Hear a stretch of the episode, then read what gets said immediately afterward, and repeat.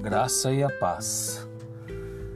O amor de Deus é um amor que dura para sempre.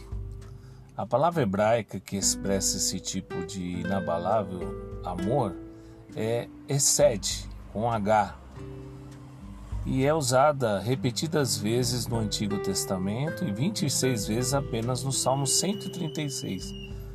Nenhuma palavra moderna pode captar plenamente seu significado. Nós a traduzimos como bondade, benevolência, misericórdia ou lealdade. Recede com H é um amor que se baseia no compromisso de aliança, no amor que é leal e fiel. Mesmo que o povo de Deus tivesse pecado, assim mesmo o Senhor foi fiel em amá-lo o amor constante é parte que integra o caráter de Deus. O texto de Êxodo 34:6 vai falar sobre isso. Muitas vezes quando eu era criança, achava que o amor do meu pai era uma dívida dele comigo. De vez em quando faço o mesmo com o Pai do céu, o Pai celestial.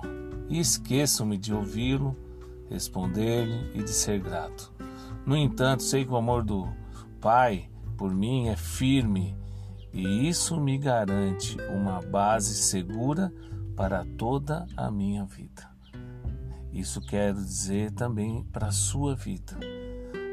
Aproveite esse tempinho e demonstre o amor de Deus a alguém hoje.